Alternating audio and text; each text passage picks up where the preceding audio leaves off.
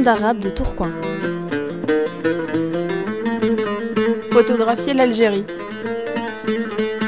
Épisode 4. Conférence de Benjamin Stora. Bonsoir mesdames et messieurs, bienvenue chez vous à l'Institut du monde arabe de Tourcoing.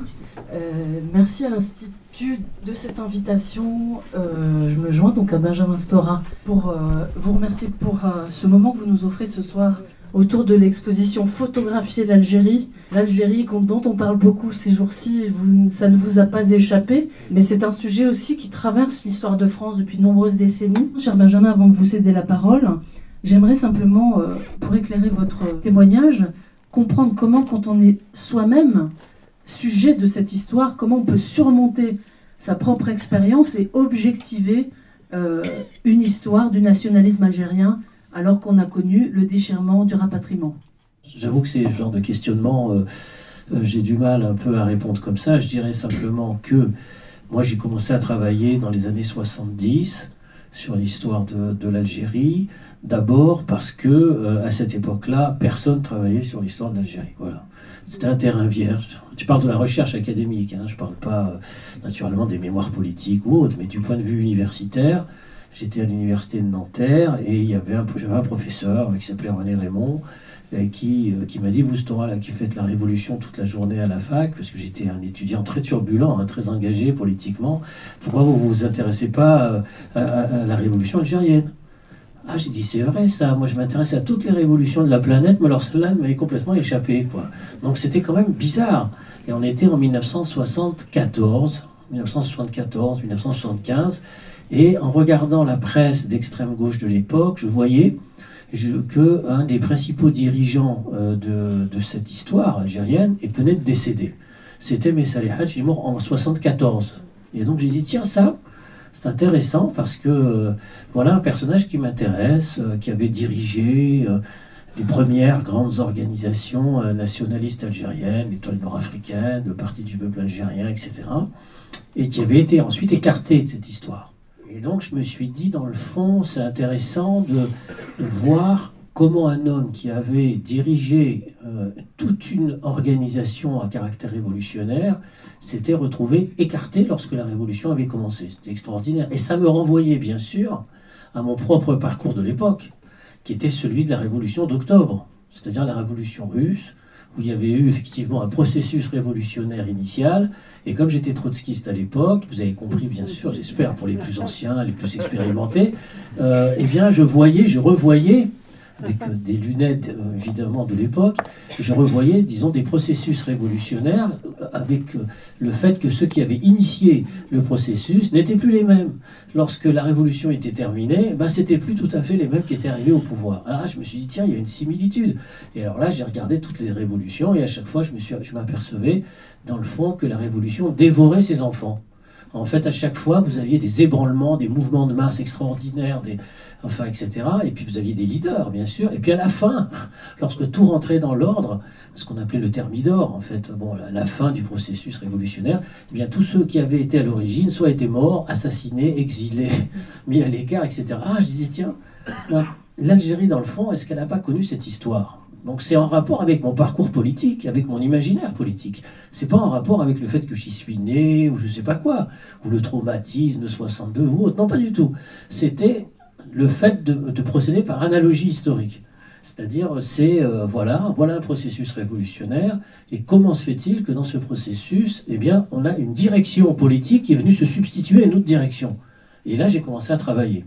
Et en travaillant, donc j'avais 23-24 ans, j'étais très très jeune, et je me suis aperçu qu'il n'y avait personne qui avait euh, travaillé là-dessus. Quoi. Et à l'époque, euh, l'histoire de, cette, de, ce côté-là hein, de la révolution algérienne était euh, bah, une histoire officielle, bon, avec naturellement que le FLN, bien sûr, c'était normal à l'époque. Et puis j'ai fait deux rencontres, enfin la rencontre avec la fille de Messali, Janina, qui m'a que j'ai été voir. À l'époque, j'étais jeune. Et elle, elle vivait dans la solitude avec son mari, personne n'allait la voir, etc. Et là, elle m'a dit, mais il y a les archives de mon père. Alors là, j'ai dit, ah, je veux voir. Et il y avait les archives de Messali qui venaient de mourir. Et là, c'était extraordinaire. Parce que c'était un homme qui avait créé les, grandes organisations, et il avait rédigé ses mémoires juste avant de mourir. Alors là, j'avais 24 ans, avoir accès aux mémoires de Messali, c'était pour moi une chance formidable. Et puis une deuxième rencontre, qui était la rencontre avec Mohamed Arbi, qui était un historien, qui est, qui est toujours vivant, qui est un historien algérien qui était beaucoup plus âgé que moi à l'époque, toujours, et qui vivait en exil euh, à Paris. Il avait été obligé de quitter l'Algérie, euh, il avait été un des grands leaders hein, de, de cette histoire révolutionnaire, l'un des dirigeants de la Fédération de France du FLN, et il venait de sortir un livre en 75 qui s'appelait Aux origines du FLN. Et euh, incroyable dans ce livre, je voyais exactement ce que, ce que je pensais à l'époque. Enfin, c'était, dans cet ouvrage, euh, un ouvrage euh, presque initiatique, enfin, très important. Donc j'ai été le voir, et lui, et par son intermédiaire, il m'a présenté d'autres dirigeants algériens de l'époque qui étaient eux aussi dans la solitude et dans l'exil, mais qui n'étaient pas du, côté de Messali. Eux, ils étaient avec Arpi, mais côté FLN. Donc ils étaient euh, euh, dans la solitude, dans l'exil. et c'est comme ça qu'à l'époque, euh, j'ai déjà raconté ça, et j'ai rencontré aussi Naït Ahmed, qui est devenu un ami, puis d'autres militants de, de sa génération, ou même plus jeunes. Et donc tous ces gens-là avaient des archives. Et tous ces gens-là ne demandaient qu'à parler. Et là, c'était extraordinaire, parce que personne n'allait les voir pour discuter avec eux, et naturellement pour euh, écrire cette histoire. Et là, j'ai commencé donc euh, ce travail historique. Et voilà comment a commencé un travail euh, d'investigation historique. Sans vouloir vous psychanalyser, cher Benjamin, euh, ce hasard algérien dans votre parcours de recherche parlant. Votre dernier ouvrage s'appelle La guerre d'Algérie vue par les Algériens. Pourquoi cette démarche vous semblait-elle importante? J'ai toujours eu le souci de croiser les mémoires, de croiser les histoires, de ne pas rester enfermé dans une seule histoire. Jean Mastora, historien, président du musée de l'histoire des migrations. J'avais déjà fait une histoire de la guerre d'Algérie, naturellement en France, avec euh, récemment euh, une histoire dessinée de la guerre d'Algérie, en bande dessinée, qui est sortie il y a de 3 à 4 ans, je ne sais plus. Et il me paraissait indispensable aussi de de donner le point de vue de l'autre côté, euh, c'est-à-dire de ceux qui avaient été refusés la présence française, la présence coloniale française. C'est un souci que j'ai eu tout au long de ma vie intellectuelle, de ne pas rester enfermé dans une seule histoire, de livrer toutes les histoires pour que le lecteur puisse naturellement se faire son propre point de vue. Ma deuxième question, elle concerne l'actualité, évidemment, avec ce qui se passe en ce moment en Algérie. Qu'est-ce que ça vous inspire? Bah, C'est un surgissement imprévu, inédit, euh, de, la jeunesse algérienne principalement, qui n'a connu que Bouteflika hein, depuis 20 ans, euh, pour la plupart d'entre ces jeunes. C'est donc euh, le, fait de ne pas vouloir un immobilisme, de sortir du statu quo, d'aspirer à plus de liberté de transparence politique. C'est ça la, volonté, donc de refuser, disons, ce, cinquième mandat. donc on a euh, un événement qui a pris à contre-pied euh, la plupart des observateurs de, la scène politique algérienne. C'est un, un, ébranlement dont on ne connaît pas, bien sûr, ce qu'il pourra donner dans le futur. Je vous remercie beaucoup, monsieur. Bonjour, je vais vous poser une question. Euh, à qui s'adressait-il, monsieur le général de Gaulle, quand il a dit Je vous ai compris Merci. vous savez, cette question, il y a environ un millier de livres qui existent pour tenter d'y répondre. Écrits par 250 psychanalystes, 450 sociologues, 800 historiens. Je ne parle pas des hommes politiques, bien sûr.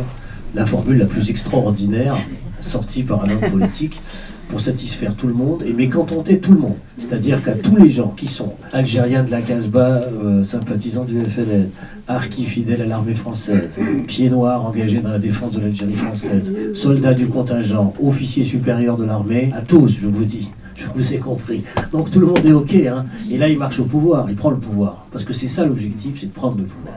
Après, c'est une autre paire de manches. Parce que dans un livre que j'ai écrit, qui s'appelle Le mystère de Gaulle, que je vous recommande de lire, en poche, pas très cher, j'explique en fait qu'avant qu'il prononce cette phrase, il était déjà convaincu de la négociation avec le FLN. Il y a plein de témoignages là-dessus. C'est évident. C'est-à-dire que dès les années 56-57, il y a beaucoup, beaucoup de gens qui l'ont rencontré, dont d'ailleurs des gens comme Raymond Aron. Hein, qui était éditorialiste au Figaro à l'époque, était donc un homme de droite, bien sûr, bien connu, et qui préconisait euh, de, euh, de, négocier, enfin, et même de quitter l'Algérie. Hein, en 57, hein, il, a, il, a, il, a, expliqué ça au général de Gaulle. Donc en fait, de Gaulle savait ça. Il savait que le statu quo n'était plus tenable. Que l'histoire, disons, d'une Algérie coloniale telle qu'elle fonctionnait à cette époque-là, c'était fini. Il avait compris ça. Mais De Gaulle était un homme politique redoutable, parce que les gens n'ont en, mémoire du général de Gaulle qu'une sorte de statue, euh, je veux dire, intemporelle, au-dessus de la mêlée, ne se mêlant pas des choses basses du peuple. Pas vrai du tout. De Gaulle était un homme politique comme les autres. Il voulait reprendre le pouvoir. Il avait été chassé du pouvoir en 1946. Il s'est dit, je vais reprendre le pouvoir. À la faveur de la crise algérienne, comme on disait à l'époque, eh ben, il va prendre le pouvoir. Il envoie ses hommes à Alger, dont Jacques Soustel. Il envoie Léon Delbecq, il envoie euh, plein de gens, et puis à Paris, Chabandelmas, etc. Et il leur dit maintenant, on prend tout ce qui bouge.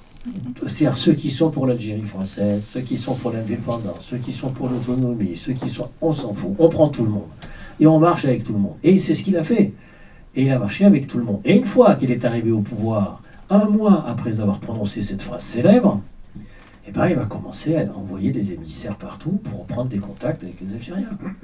Aux grandes dames, bien sûr, de ceux qui l'ont porté au pouvoir, c'est-à-dire les Européens, l'armée, d'où le putsch hein, de 61, les harkis, euh, la tragédie qu'on va connaître par la suite. Mais de mon point de vue, et après une longue réflexion sur les centaines de témoignages et d'ouvrages, il était évident que De Gaulle savait ce qu'il faisait. C'est-à-dire qu'il savait pertinemment qu'il n'allait pas garder le statu quo. Et pour cela, il s'est affronté à un gaulliste historique, même deux gaullistes historiques qui étaient des partisans de l'Algérie française, Jacques Soustel, qui euh, était partisan d'Algérie française jusqu'au bout, puisqu'il a été ensuite à l'OS, et qui était un, gaulliste historique. Hein. Il avait rejoint, un des premiers à rejoindre le général de Gaulle en 40, Jacques Soustel, hein, ami de Germain et Michel Debré. Euh, Michel Debray, qui était lui aussi un gaulliste historique, qui a rédigé la Constitution de 58, comme chacun sait, et qui était un partisan de l'Algérie française, jusqu'au bout. Eh bien, il les a associés et il s'est séparé d'eux. L'un est rentré dans l'opposition radicale et l'autre l'a suivi fidèlement jusqu'à sa mort. Mais c'est vous dire à quel point l'homme était déterminé, il savait ce qu'il faisait. Merci cher Benjamin, on peut l'applaudir.